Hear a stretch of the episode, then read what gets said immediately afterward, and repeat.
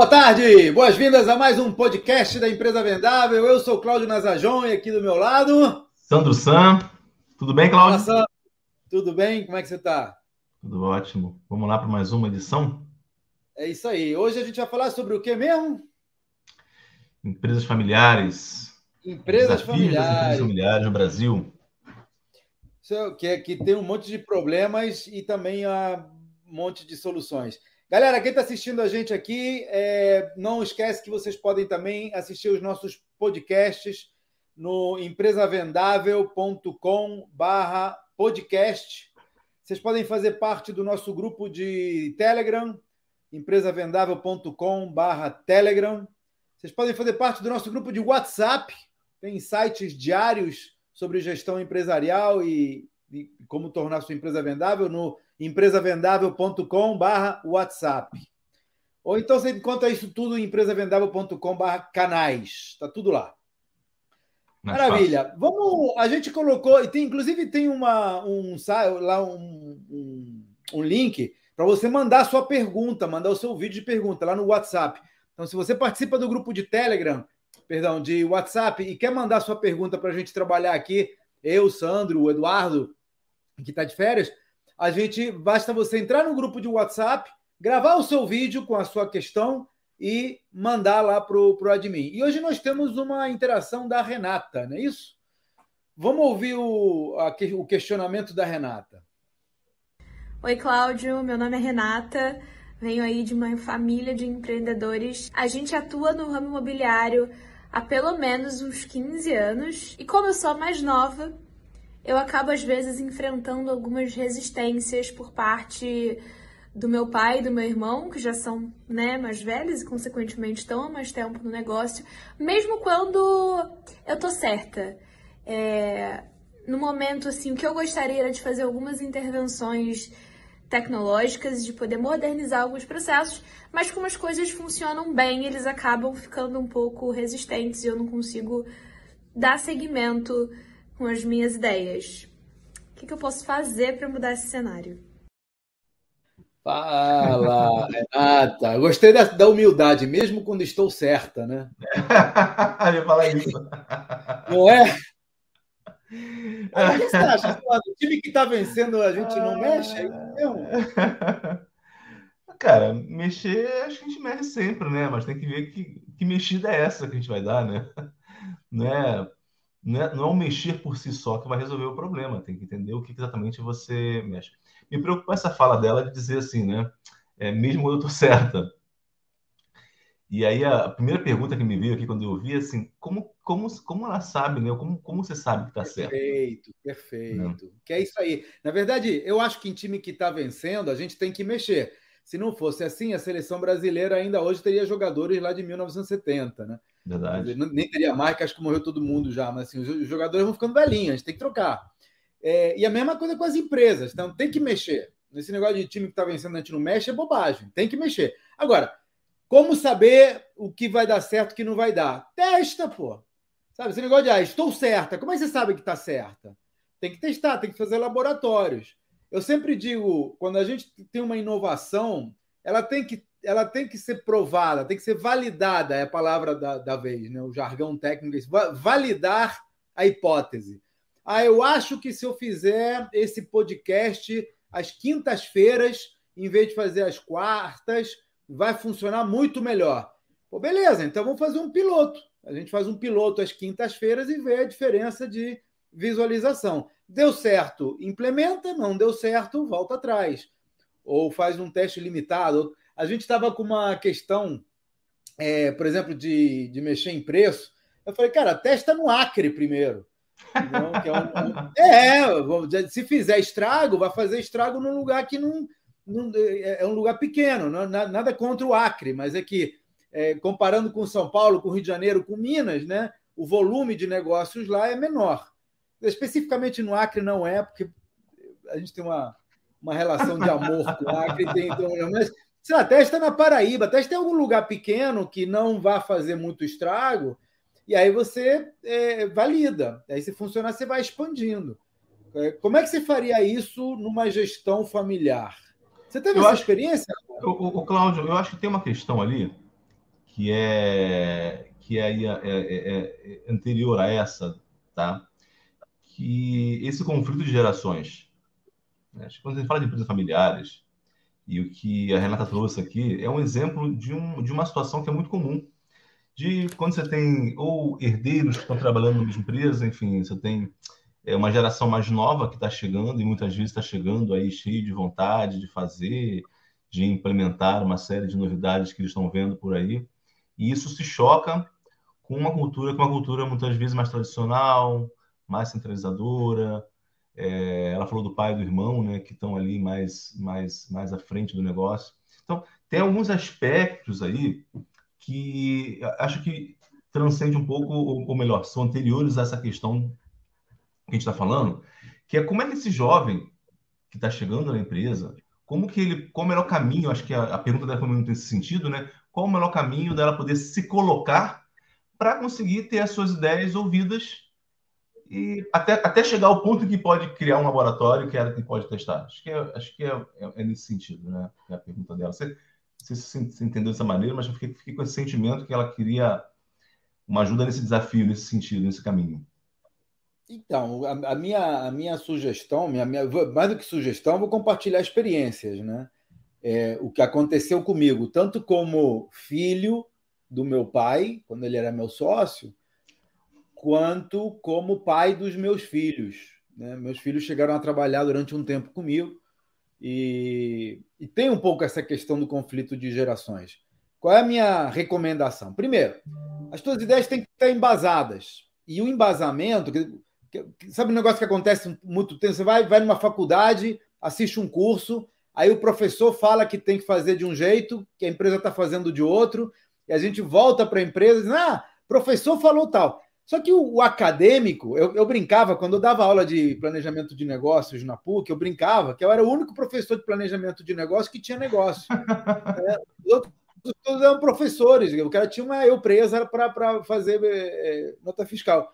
É, então, uma coisa é você aprender na faculdade, a outra é você botar na prática. Então, acho que a primeira coisa que tem que fazer é o seguinte: tem que embasar. Então, tá com uma ideia nova que você viu na faculdade, Cara, corre atrás no mercado, vê quem está implementando, quem está fazendo, quais são os resultados que estão tendo, conversa com empresários, traz algum insumo para quando apresentar a ideia, apresentar uma pré-validação, né? Dizer, ó, tá funcionando lá, tá funcionando assim, o fulano tá fazendo assado e disse que tá faturando mais ou tá gastando menos, etc e tal. E a outra que você pode fazer é tentar criar um laboratório é, de, pedindo uma certa autonomia. Tipo, ó, Deixa eu tentar isso na quarta-feira de tarde, ou depois do almoço, ou no, ou no cantinho da direita, entendeu? Não sei, tenta pegar algum espaço que faça pouco estrago se não funcionar, mas que permita validar a tua hipótese. Essa seria é. a minha. É, uma, uma coisa assim, bom, eu não, não, não tive essa experiência com meu pai, nem, nem com meus filhos, né, como você teve, mas uma coisa que me.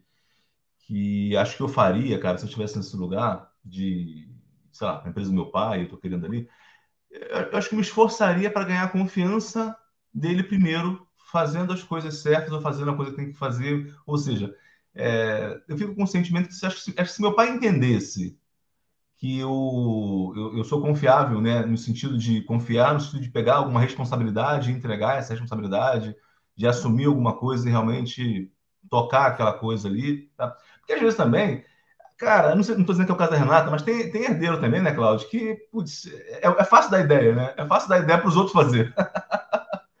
Chegar lá e dar ideia, né? ver uma coisa que eu vi lá na internet e tal, mas não é a pessoa que vai implementar, não é a pessoa que vai pagar, não é ela que vai correr os riscos, é fácil. Acho que ponderar também essa questão dos riscos, de, putz, não, é de assumir o projeto e trazer para si a responsabilidade do projeto e fazer o projeto de fato acontecer, enfim. Faz sentido isso para você? Faz total, eu concordo em gênero, número e grau com você. Quer dizer, primeiro você faz como a gente vem fazendo, né? E aí depois você sugere uma modificação. Mas aí eu já sei que você sabe fazer do jeito que a gente vem fazendo, que está dando certo. Então joga do meu jeito, que do meu jeito a gente está ganhando o campeonato.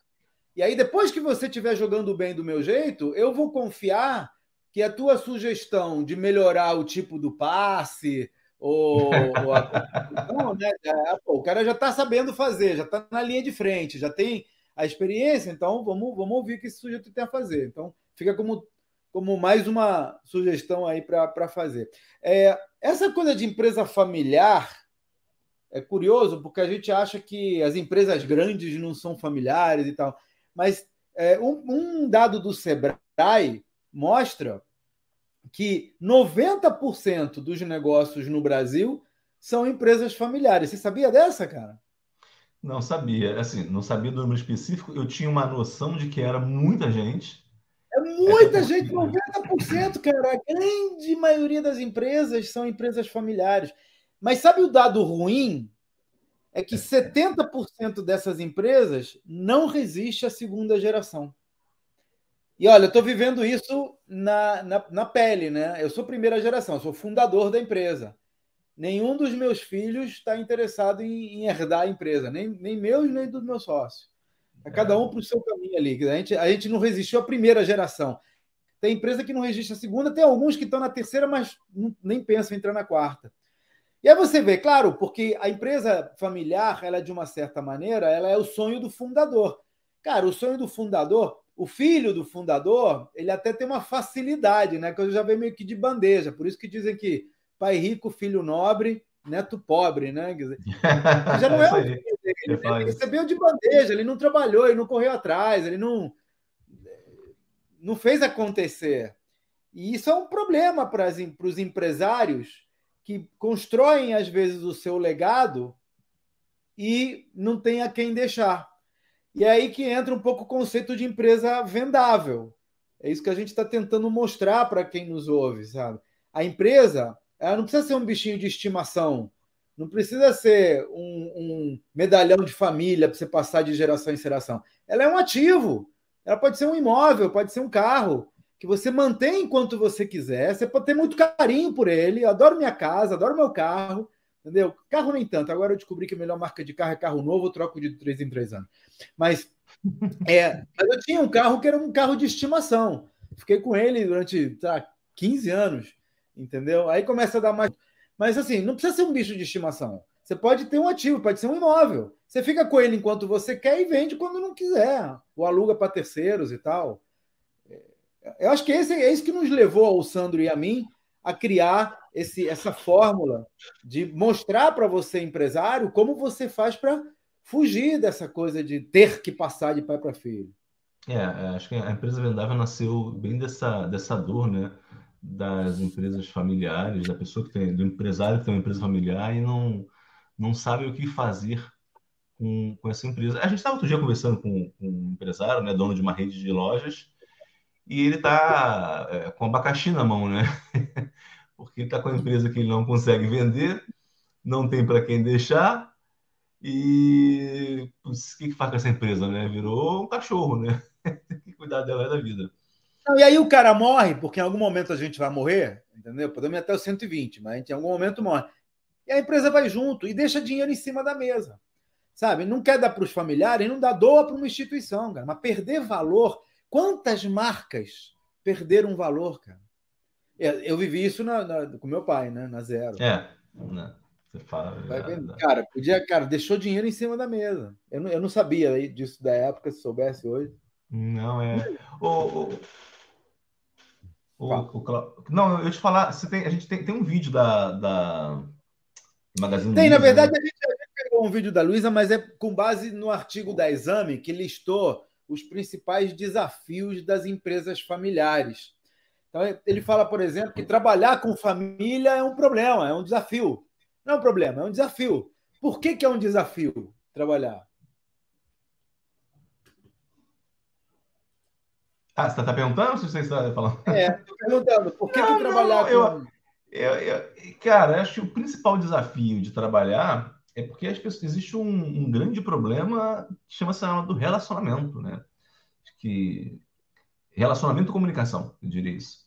Então, as pessoas elas vão tender a misturar os assuntos profissionais com os assuntos de negócio. Isso é uma das, das razões que eu imagino que vão, vão causar aí muito problema quando você vê não só pai e filho, ou mais irmãos, ou marido e mulher que estão trabalhando juntos no mesmo negócio, E eles misturam essas relações, né? não existe uma clareza muito grande dos papéis dentro da organização. Uma das coisas que no princípio básico aí, você tem na tua empresa, você tem um organograma, você tem lá, independente se é marido, filho, mulher, quem é que seja, quais são as funções que existem, quais são as responsabilidades, quais são os limites que essa responsabilidade impõe dentro da empresa. E aí, quando essas fronteiras não são muito claras, o que acaba acontecendo é uma, uma, uma grande confusão. Né? Você tem todo mundo mexendo ali no, no, nas mesmas coisas e aí, né? E não, não relaxa, né? Eu tenho, é. você sabe que eu, eu, o, o meu irmão é meu sócio na Nasajon, né?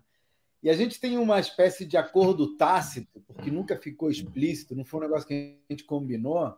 Mas o curioso é que a gente se encontra fora do ambiente de trabalho, a gente não fala de negócio.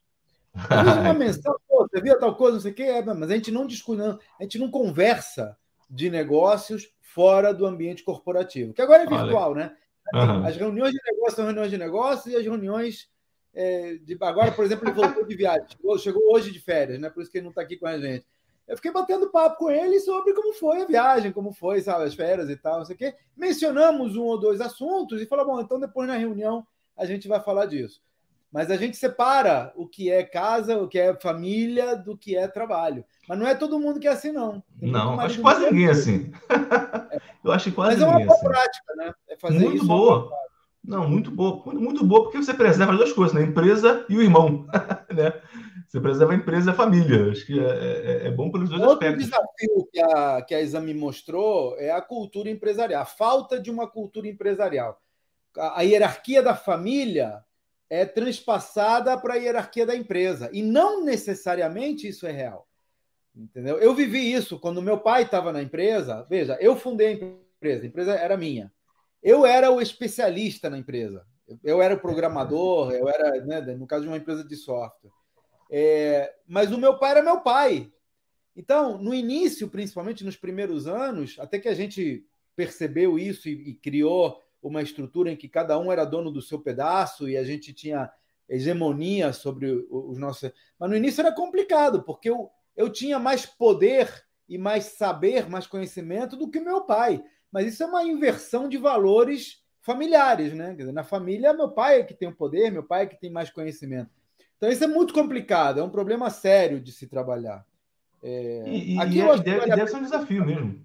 E deve ser um, é um desafio, desafio, deve ser um desafio muito grande mesmo para para pai, filhos, esse choque, é que eu estava falando sobre essa questão do choque de gerações, de ideias, e principalmente no caso como o seu, que você tem uma pessoa que ela é tecnicamente mais competente ali numa área que a empresa depende dela. É, é um, um, um, eu fico imaginando também o quanto desafiador foi para o seu pai viver nessa situação. Claro, imagina. É. É, acho que vale a pena aqui a gente parar para ver a Luísa, porque ela, ela tem um, um papinho sobre isso.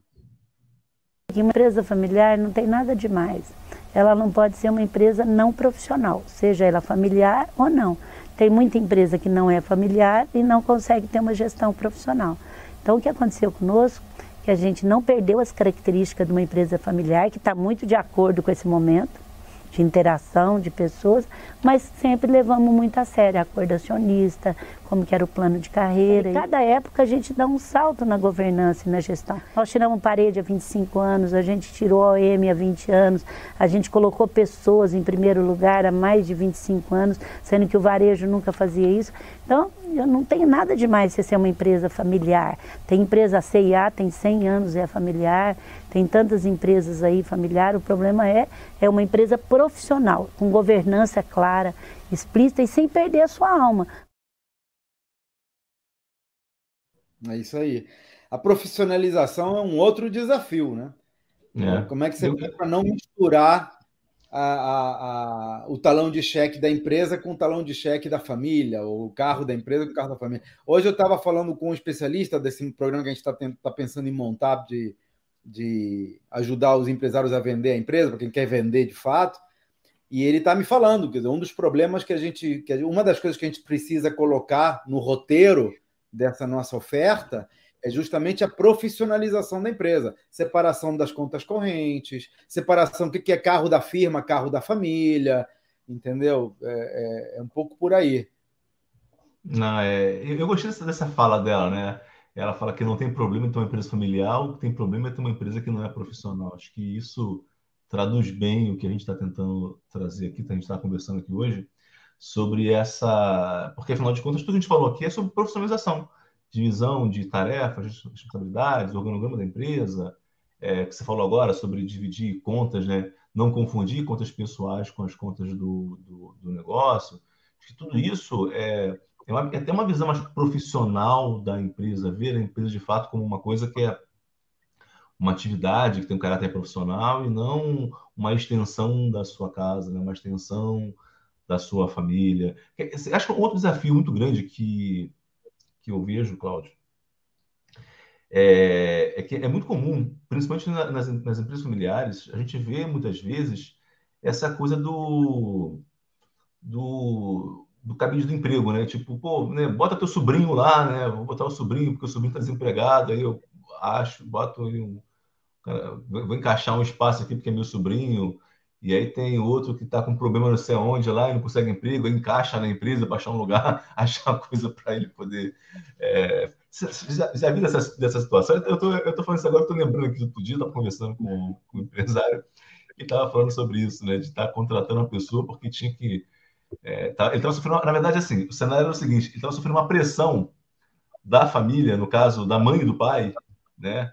É, para encaixar lá um primo na empresa dele. Porque, pô, tem empresa aí, né? Você está com dinheiro, tem uma empresa grande aí, pô, dá, custa dar uma vaga para o seu primo que está precisando. É isso, é, cabide de emprego. Não, e tem o outro lado também. O cara põe o filho para trabalhar numa função de, sei lá, programador. Então, um salário de programador é 5, 6 mil reais. E ele paga mil reais para o filho, sabe? Ou não paga nada, ou dá uma mesada. Ou então, ao contrário, bota o cara para trabalhar como assistente de administrativo mas paga 15 mil reais porque, pô, tá casado, tem filhos, tem que. Então tem, tem as duas pontas, né? Quer dizer, é. há uma. Há uma, não há uma separação entre o que é prolabório, o que é salário, que é relativo ao cargo, à função ocupada, e a posição da família. Pô, você quer ajudar? Ajuda na física. Sabe, o, o, se, o teu, se o teu filho está lá como programador, o salário dele é 5 mil. Você quer que ele ajude em casa? Ele que pague 4 mil para você sabe? Para ajudar na, na, na, Cobra dele um aluguel de 4 mil na tua casa. Ou então o contrário, ele, quer, ele precisa de 10, ele ganha 5 como programador e 5 você está dando de mesada como pai para ajudar ele a sustentar a casa dele. Mas o que acontece é que ele entra como custo da empresa, porque o empresário não vê como dinheiro que, que nem cartão de crédito, né? A, gente, a minha filha achava que, que a gente que antigamente não tinha que pagar cartão de ela achava, antigamente ela achava que a gente comprava as coisas com cartão de crédito e não precisava pagar, né?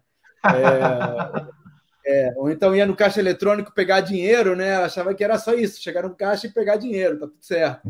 Não tem que. Né, esse dinheiro não é teu.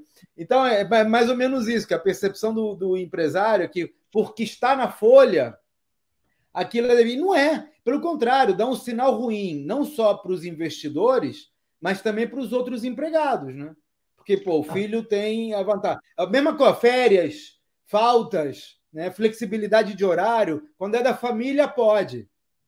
Quando é funcionário não da família, não pode. Isso é criar uma cultura corporativa errada, uma cultura não profissional. Eu acho é, que eu, esse é, eu, eu, você tem razão. Imagina assim, a quantidade de problemas que acaba acontecendo dentro, de, dentro da empresa, né? De funcionário que vai lá, que reclama, é, ou que, que se sente de alguma forma né, preterido, justiçado ou não vê, muitas vezes, um espaço para crescimento da empresa, porque ele vai dizer assim, ah, cara, não adianta eu trabalhar nessa empresa aqui, porque no final das contas eu não vou chegar a lugar nenhum, porque vai ser o filho do dono que vai chegar lá, então né, não adianta eu me esforçar, não adianta eu trabalhar, não adianta eu, eu trazer ideias para a empresa, porque essa empresa não vai não vai muito longe. Então, isso vai destruindo a, vai, vai destruindo a cultura, ou melhor, nem vai destruindo, né? É, vai criando uma outra, uma cultura que é uma cultura, sei lá, né, é, é que vai atrapalhar o teu negócio, né, uma cultura que ela é muito negativa para o ambiente da empresa que você está querendo construir. O... Vamos, vamos. Você ia, falar, você ia falar alguma coisa aí? Não, eu ia falar que eu, quando, quando eu montei a empresa, o meu avô me deu um conselho que depois eu fui ampliando. Né? O conselho dele era o seguinte: eu estava falando sobre é, pagar imposto, não pagar imposto, sonegar, não sonegar, né? porque naquela época se falava que se você pagasse todos os impostos, a empresa não sobreviveria, que era bobagem já naquela época. Hoje, então, com Simples e, e outras coisas do tipo, já é, é, é, é estupidez é, ficar na informalidade. Mas, mas o meu avô me deu um conselho, logo no iníciozinho da Nasajão, ele falou assim, ó, a tua empresa ela tem que ser rentável pagando todos os impostos, fazendo tudo by the book. Porque se não for, procura outro negócio. Porque para ela crescer, ela precisa estar tá estruturada. E aquilo ficou para mim, eu exerci desde o início. E depois eu fui fazendo outras, outras fui, fui ampliando esse conceito, né? Quer dizer, a tua empresa ela tem que funcionar profissionalmente, mesmo que sejam pessoas da família realizando as operações. Mas ela tem que funcionar de uma maneira profissional. Se eu tiver que contratar um, um cara de cinco pagando um, só porque ele é meu filho, então tem alguma coisa errada. A empresa tem que funcionar com as pessoas, com a estrutura profissional, mesmo que os profissionais sejam familiares. Então, é, essa... Cê, é, eu, eu, eu, você sabe que isso é muito legal que você falou, né? Principalmente essa questão dos, dos impostos em cargos. Que um, um, um erro muito comum que eu vejo acontecer, Cláudio, é o empreendedor, ele, por exemplo, montar um produto é, e, e, precificar esse produto, né, e montar ali a precificação desse produto sem considerar imposto, sem considerar encargo, enfim, sem considerar nada, é, é, tá, ou então criar qualquer tipo de oferta é, pensando na oferta sem considerar que tem um imposto em cima daquilo, que vai ter que pagar de fato algum tipo de imposto. Então, Acho que no Brasil, o cara, às vezes, eles meio que já faz o negócio, já faz, já faz pensando do jeito errado, né? Ele já monta o negócio pensando do jeito errado, porque de alguma forma ele acha que do jeito certo não, não, não existe como funcionar. Né? Antes de tentar. E assim, o que eu falo é o seguinte: basta olhar para o lado, ver as empresas grandes, ver se elas estão fazendo do jeito errado ou tudo do jeito certo. Porque toda empresa grande, empresa longeva, empresa eh, referência, ela faz do jeito certo. Você pode até questionar a ética, pode questionar é, as, as, diretrizes, mas ela não sonega impostos, ela não, é, é, não, não, não, fica criando microempresas para pagar menos impostos e, e por aí vai. É, vamos finalizar aqui com a questão da Luciane, que ela botou aqui no chat. Ela diz o seguinte: ó, a falta aos empresários brasileiros a cultura da sucessão, tanto familiar quanto não familiar. Esse é um ponto fantástico.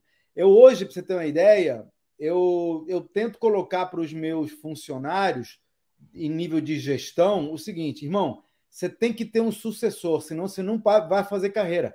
Eu só consigo passar você para o andar 2 se você tiver quem colocar no andar 1. Um. Então, assim, meio que ficou. É, ainda não são todos, mas está é, tá havendo uma pressão muito grande para que todo gestor, em qualquer nível, gerência, diretoria, supervisão, tenha uma pessoa preparando ou preparada para assumir o seu lugar, tá? para ele poder é, é, ser promovido. Então, é, o pessoal está entendendo que isso é, é, fundamental e essa cultura de sucessão, que no meu caso está em formação ainda, mas está bastante avançada, ela é que permite a empresa crescer.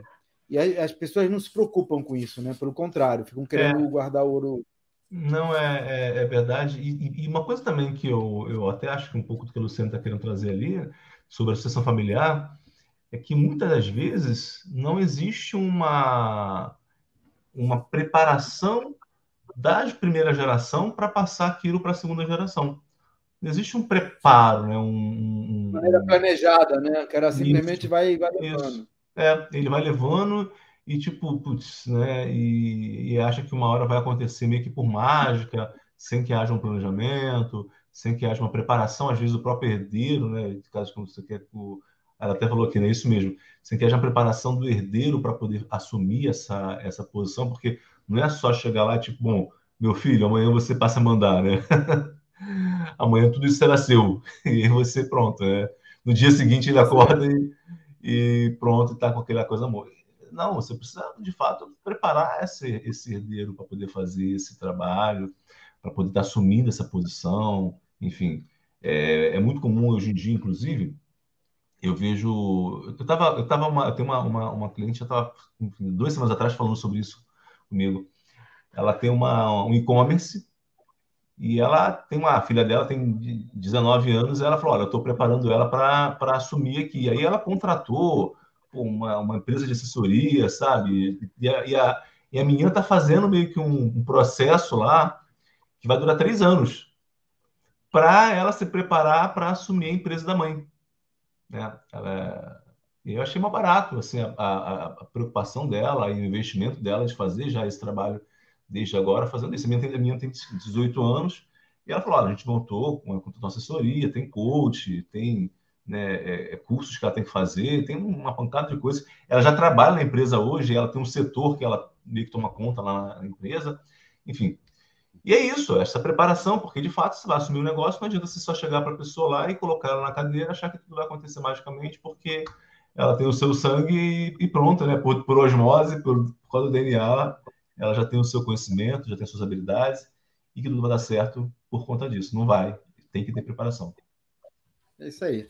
Então é isso, pessoal. Trabalhar com empresa familiar é muito legal, mas tem que criar uma cultura profissional, separar o que é família do que é trabalho, separar o papel de cada um na família pode ser completamente diferente do papel de cada um dentro da empresa. É, planejar de maneira é, organizada a sucessão, tanto da família quanto dos profissionais que nela estão, e considerar que a empresa não é um bichinho de estimação, então ela tem que ter uma estrutura definida para poder crescer e se tornar um ativo que você possa vender se e quando você quiser. Todas as quartas-feiras, às 15 horas, Sandro, eu e o Eduardo estaremos aqui para falar sobre questões relacionadas às empresas vendáveis. Se você tiver uma questão no seu negócio e quiser compartilhar conosco para a gente discutir aqui, mande a sua pergunta ou a sua colocação pelo WhatsApp. Basta entrar no grupo empresavendável.com/whatsapp. Sandro, suas considerações finais.